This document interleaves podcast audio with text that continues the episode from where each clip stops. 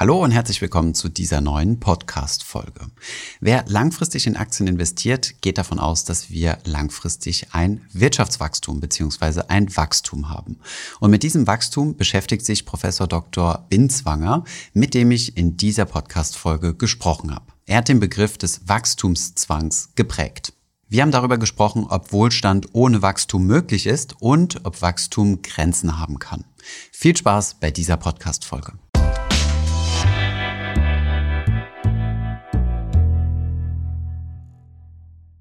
Herr Professor Binswanger, ich freue mich sehr, Sie hier auf unserem Kanal begrüßen zu dürfen. Sie haben sehr interessante Bücher geschrieben zu diversen Themen, über die wir heute sprechen werden. Aber zunächst einmal herzlich willkommen bei Finanzfluss.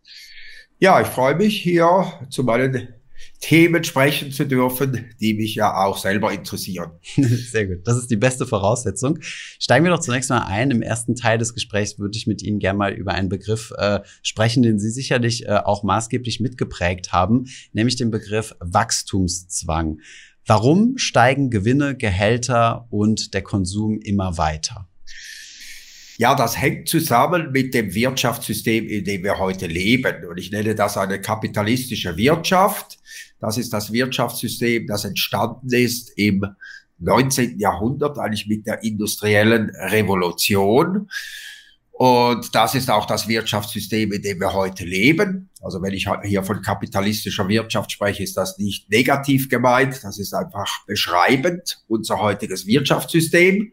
Das ist gleichzeitig auch eine Geldwirtschaft und dieser Wachstumszwang gilt ganz spezifisch für dieses Wirtschaftssystem. Jetzt warum in diesem Wirtschaftssystem? Da müssen Unternehmen Gewinne erzielen, damit sie längerfristig überleben. Natürlich nicht alle Unternehmen, es ist normal in einer Wirtschaft, dass gewisse Unternehmen Verluste machen, auch wieder verschwinden vom Markt. Dafür kommen dann neue Unternehmen ins Spiel. Aber in einer erfolgreichen Wirtschaft muss es insgesamt mehr Unternehmen geben, die Gewinne machen, als solche, die Verluste erzielen. Das heißt, auf makroökonomischer Ebene müssen Gewinne da sein. Und das wird jetzt gewährleistet in dieser Wirtschaft dadurch, dass eben auch ein Wachstum stattfindet. Weil durch das Wachstum fließt auch stets neues Geld in die Wirtschaft. Warum? Wachstum kommt ja zustande, indem Unternehmen investieren. Und Investition heißt, man investiert in neue Produktionsanlagen, Maschinen. Dadurch wird die produktive Kapazität ausgebaut. Und auf diese Weise kann man dann mehr Güter und Dienstleistungen oder bessere Güter und Dienstleistungen produzieren. Und damit eben diese Finanzierung dieser neuen Investitionen möglich ist, fließt zusätzliches Geld in die Wirtschaft über Bankkredite, was jetzt auch zusätzliches Einkommen schafft. Und das ermöglicht dann letztlich diese permanenten Gewinne. Weil Gewinne heißt ja am Schluss, dass der Unternehmenssektor als Ganzes immer mehr Geld einnehmen muss, als er ursprünglich mal Geld ausgegeben hat. Also die Einnahmen müssen die Ausgaben übersteigen und das ist nur möglich, wenn etwas Neues zufließt. Und das fließt eben zu über diese Kredite. Also ist eine funktionierende Wirtschaft dadurch charakterisiert, dass auf der einen Seite die Geldmenge permanent ansteigt von Jahr zu Jahr. Das sehen wir anhand der Geldmengenaggregate M1, 2 und 3.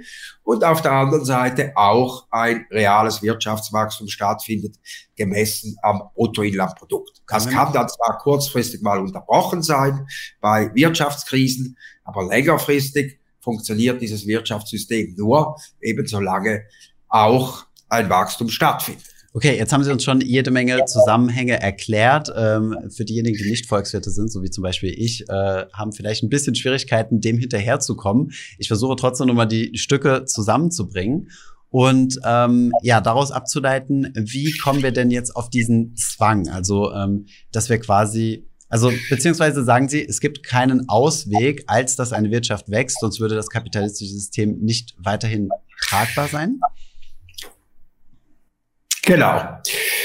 Damit ist natürlich noch nichts darüber gesagt, ob das Wachstum jetzt wünschenswert ist oder nicht, sondern das ist einfach mal eine Feststellung. Das Wachstum, das messen wir typischerweise dann am Bruttoinlandprodukt und damit erfassen wir alle Güter und Dienstleistungen, die innerhalb eines bestimmten Zeitraums, im Normalfall ein Jahr, in einem bestimmten Land produziert werden, um dann nachher auf dem Markt gegen Geld verkauft zu werden.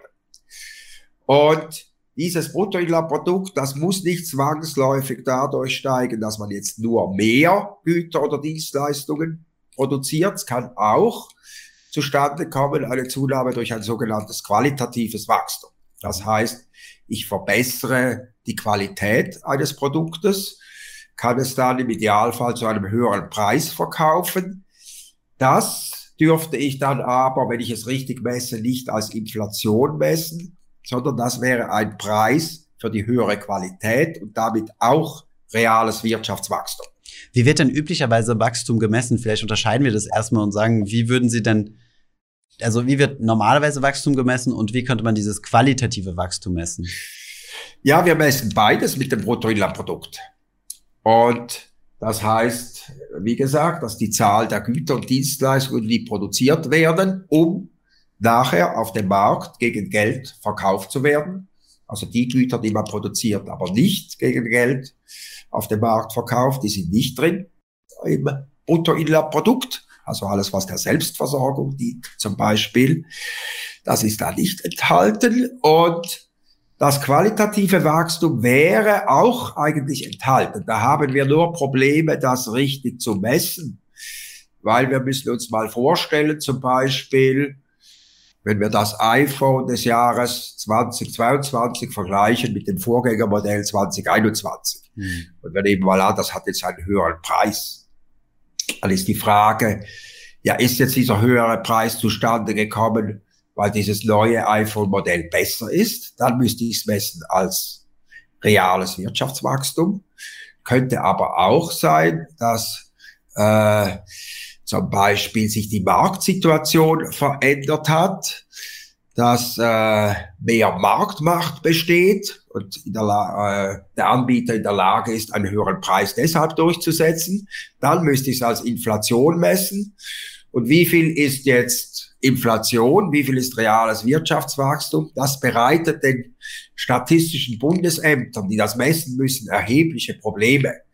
Deshalb die Zahlen, die wir haben, über reales Wirtschaftswachstum und Inflation, die sind viel weniger präzis, als wir das uns vorstellen. Wir haben das zwar ganz exakte Zahlen bis ein, eine Stelle hinter dem Komma, aber in Wirklichkeit sind das nur Schätzungen, weil man dieses qualitative Wachstum eigentlich immer weniger gut erfassen kann, aus dem Grund, weil sich immer mehr Güter in immer kürzerer Zeit verändern. Hm. Und was gibt es da für Ansätze, das dann richtig zu messen? Ja, da gibt's verschiedene Methoden, wie man versucht, diese Qualität eben zu erfassen. Aber das sind natürlich immer nur äh, sozusagen Hilfskonstruktionen, weil die Qualität als solche, die ist nicht direkt beobachtbar. Wir können das nicht in Kilogramm oder in Quadratmetern oder irgend so etwas messen. Und aus diesem Grund bleiben das stets Schätzungen. Da gibt es unterschiedliche Verfahren dazu, die dann angewendet werden, aber es sind eben nur Schätzungen. Mhm. Okay. Was denken Sie denn, wo, ähm, also denken Sie erstens mal, dass wir an eine Wachstumsgrenze kommen werden irgendwo, wie das ja 1972 vom Club of Rome das erste Mal gewarnt wurde, also dass wir an eine Wachstumsgrenze kommen werden. Also glauben Sie, dass es solche eine Wachstumsgrenze gibt? Und was denken Sie, wo die nächste, wo der nächste Wachstum herkommen könnte? Aus welchem Bereich? Ja, mit diesen Wachstumsgrenzen hat sich die Wirtschaft immer wieder beschäftigt, eigentlich von Anfang an. Nicht seit es dieses Wirtschaftssystem gibt, diese kapitalistische Wirtschaft, wurde auch stets ihr Ende in äh, naher Zukunft eigentlich vorausgesagt, dass dieses Wachstum nicht weitergehen könnte. Das war schon ganz am Anfang so, eigentlich noch Ende des 18. Jahrhunderts, als Thomas Malthus damals gesagt hat, dass eben die Nahrungsmittelproduktion nicht Schritt halten kann mit dem Bevölkerungswachstum und deshalb irgendwann dann Schluss ist mit dem Wachstum, weil die Menschen nicht mehr genug zu essen haben. Später gab es dann andere Gründe, warum man gesagt hat, dass dieses Wachstum nicht weitergehen kann. Aber über lange Zeit war dann die Euphorie für das Wachstum eigentlich so groß, dass man das äh, vergessen hat, insbesondere auch nach dem Zweiten Weltkrieg, weil es war eigentlich relativ offensichtlich, die Menschen wollen ja mehr materiellen Wohlstand, die wollen besser leben, also hat man dieses Wachstum gar nicht in größerem Stil hinterfragt. Und das änderte sich dann eben zu Beginn der 1970er Jahre, als damals dieser Bericht des Club of Rome erschienen ist, die Grenzen des Wachstums. Der hätte wahrscheinlich gar nicht so viel Aufmerksamkeit erregt, wenn ihm nicht etwas zugute gekommen wäre, nämlich die erste Ölkrise. Nicht 1973 wurde ja plötzlich das Erdöl knapp und das war dann wie eine Bestätigung eigentlich dieser Vorhersage, dieser Grenzen des Wachstums. Da hat man gemerkt, aha, das ist ja doch knapp, diese natürlichen Ressourcen. Wir hängen davon ab. Und seither, das ist jetzt 50 Jahre her, haben wir eigentlich eine permanente Diskussion darüber, wie weit denn eigentlich dieses Wirtschaftswachstum noch gehen kann.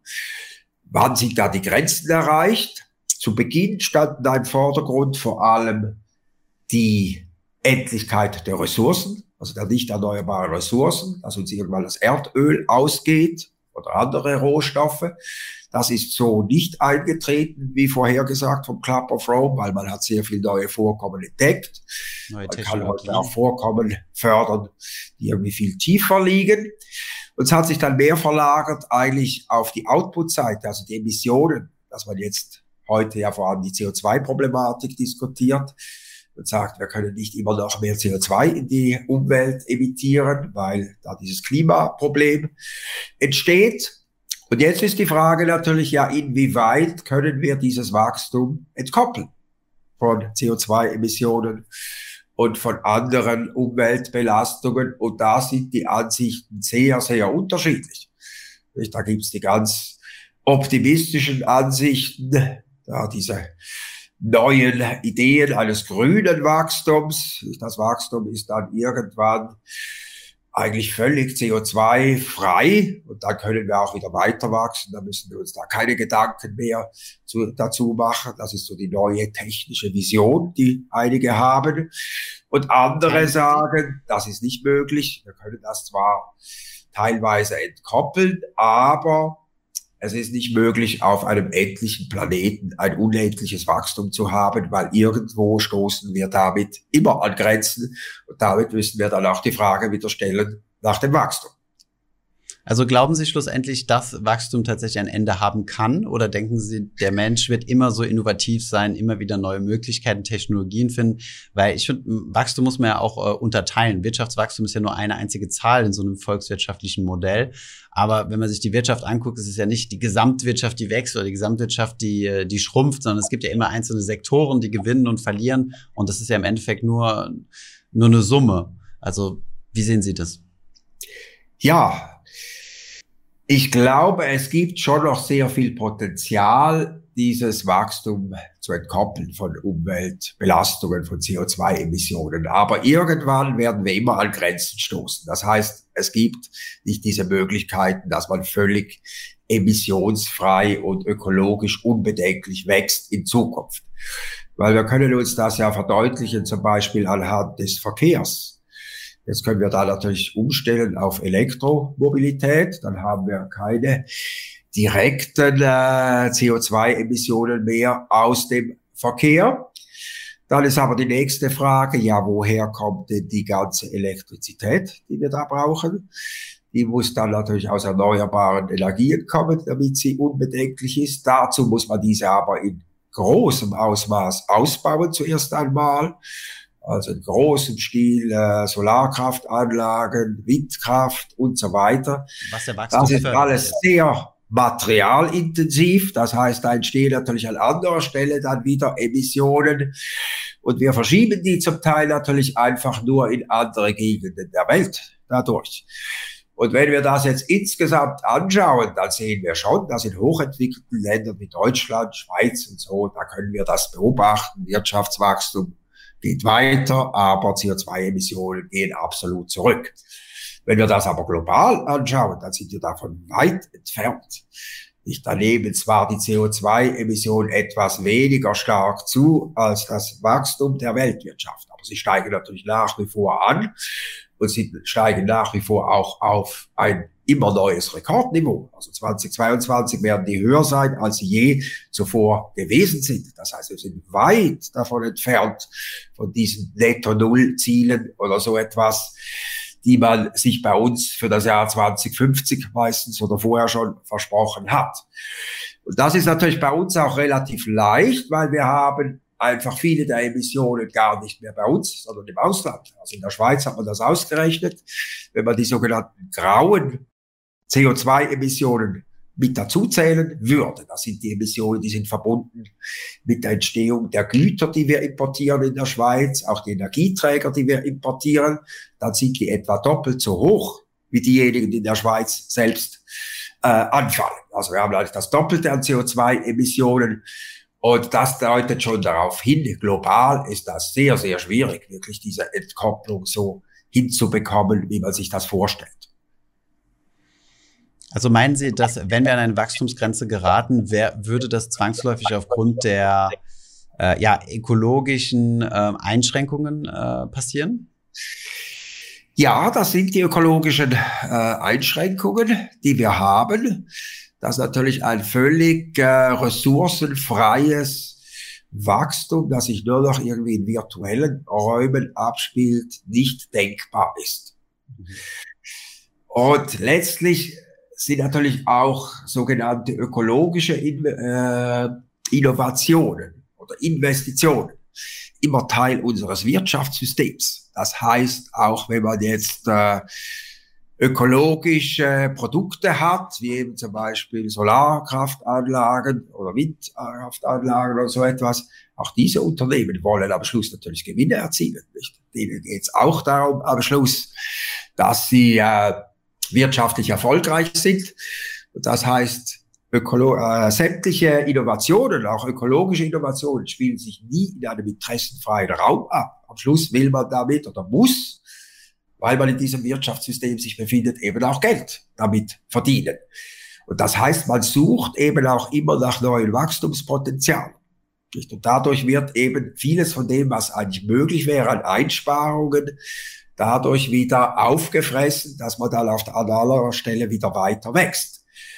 Das sehen wir auch daran, dass sich der Begriff, der sich mit dem Wachstum beschäftigt, die sogenannte Suffizienz, nie durchgesetzt hat. Nicht effizient, das finden alle toll. Man muss effizienter werden, klar, mit weniger Input die gleiche Menge an Output erzielen oder mit der gleichen Menge an Input mehr Output. Da sind alle dafür weil das ist kompatibel mit unserem auf Wachstum ausgerichteten Wirtschaftssystem. Sobald man aber mit Suffizienz kommt, das heißt sagt, es gibt auch Grenzen in diesem System, die eigentlich nicht überschritten werden dürfen, dann wird es sofort schwierig. Und deshalb ist dieser Begriff auch völlig unpopulär, der Suffizienz und wird in größerem Stil auch nicht diskutiert bis heute. Können Sie ihn kurz definieren oder uns kurz sagen, was dahinter steckt?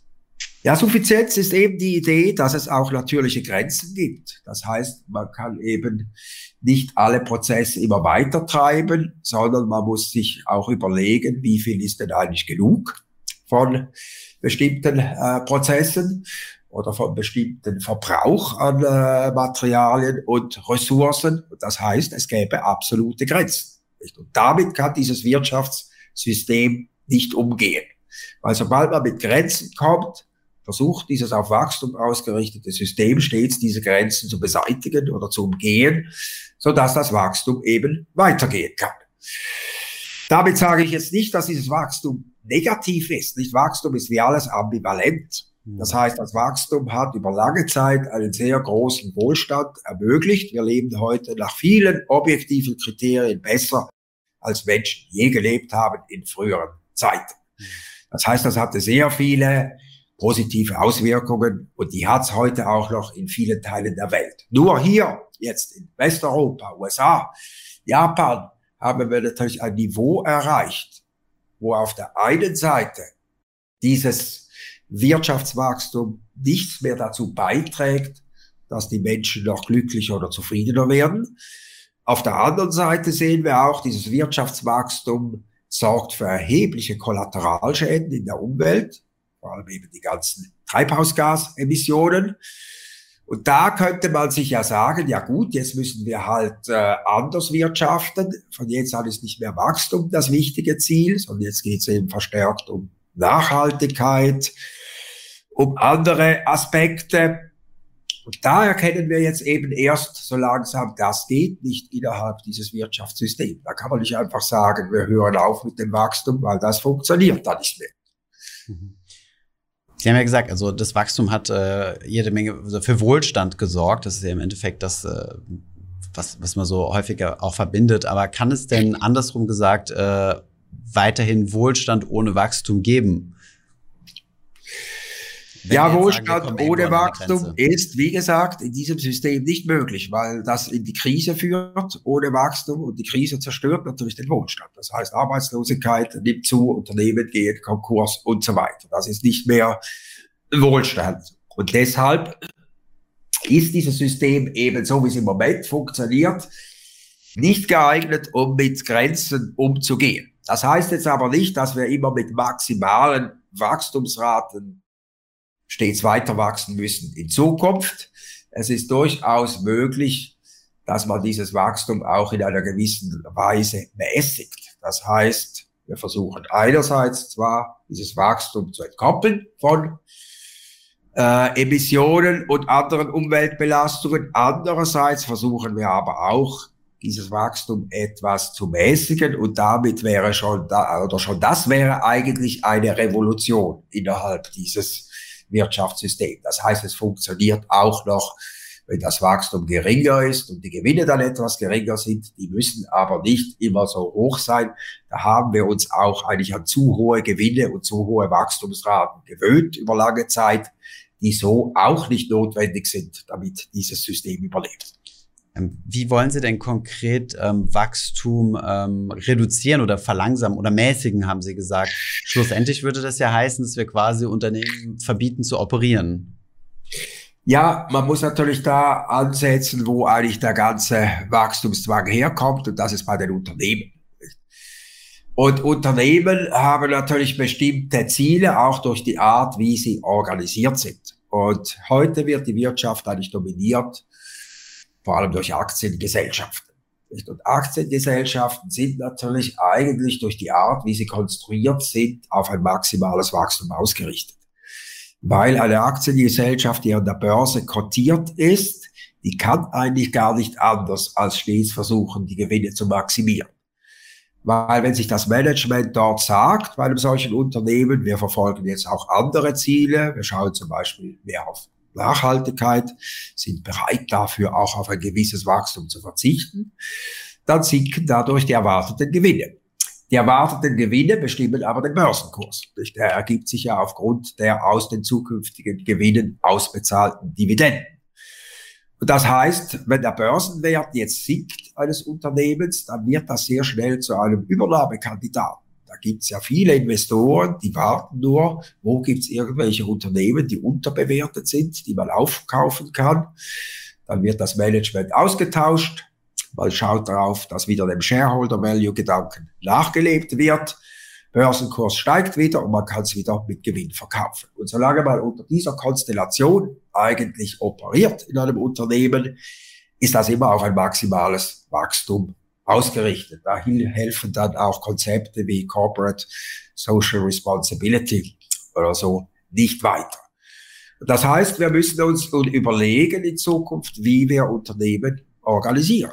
Ich glaube, wir da mehr zum Beispiel in Richtung Genossenschaften gehen, weil eine Genossenschaft, die kann auch andere Zwecke festschreiben. Und ich kann auch meinen Genossenschaftsanteil nicht einfach verkaufen, wenn mir die Genossenschaft nicht mehr passt ich muss zuerst jemanden finden, der den übernimmt für mich. Und diese Genossenschaften funktionieren auch ganz gut für kleine äh, Unternehmen oder Organisationen. Sie funktionieren allerdings nicht so gut für größere Unternehmen. Da gibt es erhebliche Governance-Probleme. Das heißt, man muss sich da überlegen, zum Beispiel, wie man auch größere Unternehmen organisieren kann auf eine Weise, dass eben nicht immer stets nur ein maximales Wachstum und ein maximaler Gewinn im Vordergrund steht. Ist das nicht schon ein bisschen Planwirtschaft? Äh, Landwirtschaft meinen Sie? Planwirtschaft. Ja, Planwirtschaft. Nein, das ist nicht Planwirtschaft, weil die Unternehmen ja völ weiterhin völlig äh, frei bleiben. Nicht, wird ja nichts vorgeschrieben. Und die Aktiengesellschaft ist ja auch nicht vom Himmel gefallen. Das ist ein äh, äh, juristisches Konstrukt, das sich irgendwann mal etabliert hat, dass man Unternehmen so organisiert. Und die kann man natürlich auch auf etwas andere Weise organisieren.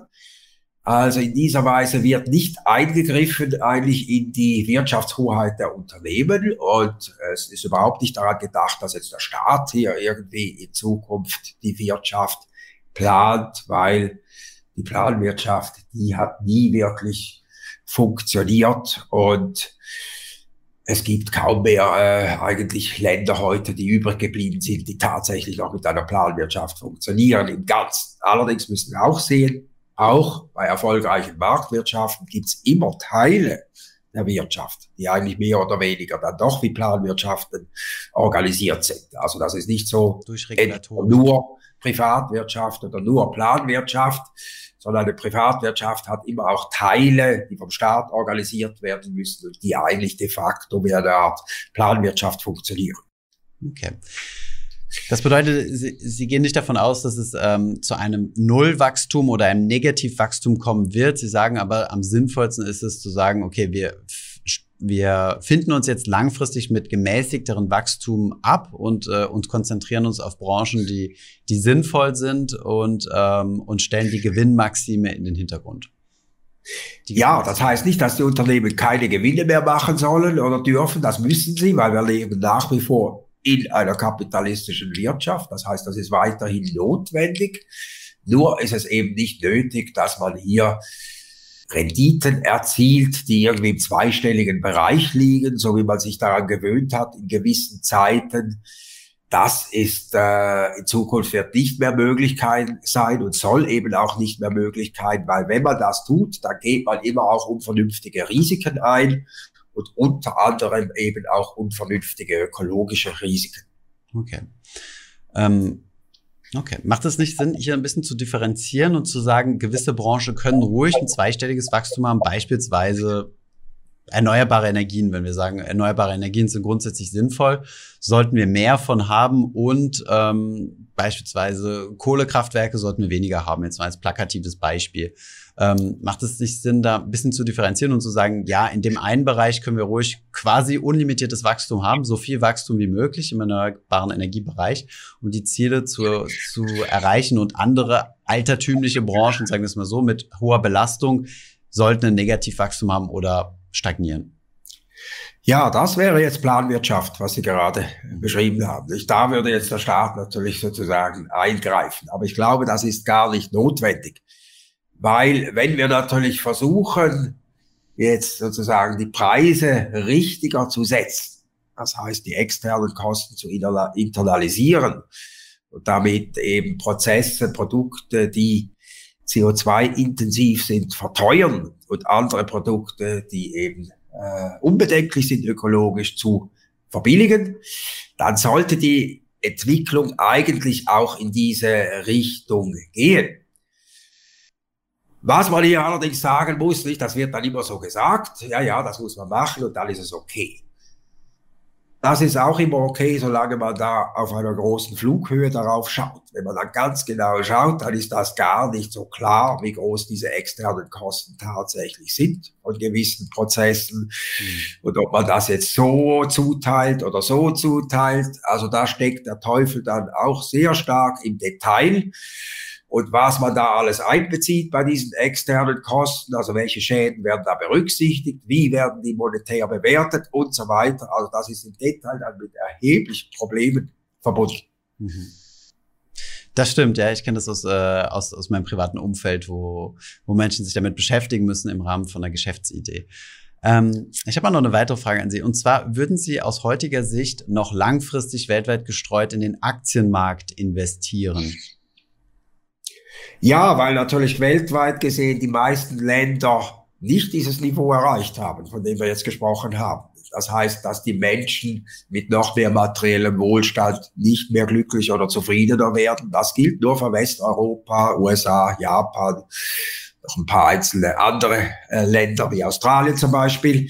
Aber im Großen und Ganzen sehen wir natürlich, dass in vielen Ländern die Menschen immer noch einen ziemlichen Aufholbedarf haben. Das heißt, die wollen natürlich auch mehr materiellen Wohlstand, die wollen das damit verbundene bessere Leben.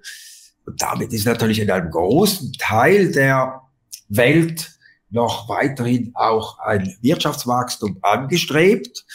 Und das hat sich auch entsprechend verlagert, dass äh, der Schwerpunkt des Wachstums der Weltwirtschaft, das liegt heute eindeutig in Asien, China und einige andere Länder, wo man ja schon von einer Rezession gesprochen hat vor der Pandemie, wenn die Wirtschaft nur noch mit sechs Prozent gewachsen ist, statt mit acht Prozent.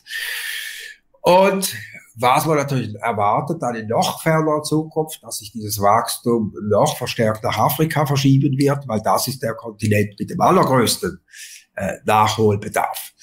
Das heißt, weltweit gesehen ist natürlich nicht äh, die Idee heute, dass man da mit dem Wachstum jetzt an Grenzen stößt, sondern ganz im Gegenteil. Da ist die Frage noch, wie kann man noch weiter wachsen?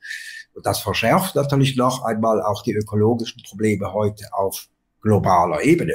Hm. Das bedeutet, wenn ich das richtig höre, würden Sie eher auf Emerging Markets setzen, also auf die Schwellenländer und Sie denken, dass Märkte, in denen wir leben, hier in Deutschland oder in der Schweiz, dass wir dort, äh, dass dort nicht mehr so viel Potenzial ist. Es ist vielleicht nicht mehr so viel Potenzial, dafür ist mehr Sicherheit damit verbunden. Das geht ein bisschen in Richtung Zinsen sozusagen. Bei uns ist mehr Sicherheit, dafür keine so hohen Renditen mehr und in Emerging Markets ist natürlich letztlich höhere Erwartungen da, aber natürlich auch ein höheres Risiko. Das kann auch vieles äh, schiefgehen und das ist ja die alte Weisheit. Nicht höhere Renditen gibt es am Schluss nur, wenn man auch bereit ist, dafür höhere Risiken einzugehen. Ja. In den letzten, ich glaube, Jahrzehnten ist die Wette nicht unbedingt aufgegangen. Da haben die Emerging Markets ein bisschen weniger gut performt und vor allem ähm, der Technologiesektor getrieben aus den Vereinigten Staaten. Ähm, Sie gehen also davon aus, dass sich das in Zukunft ändern könnte, also dass nicht mehr alles nur noch Technologie ist.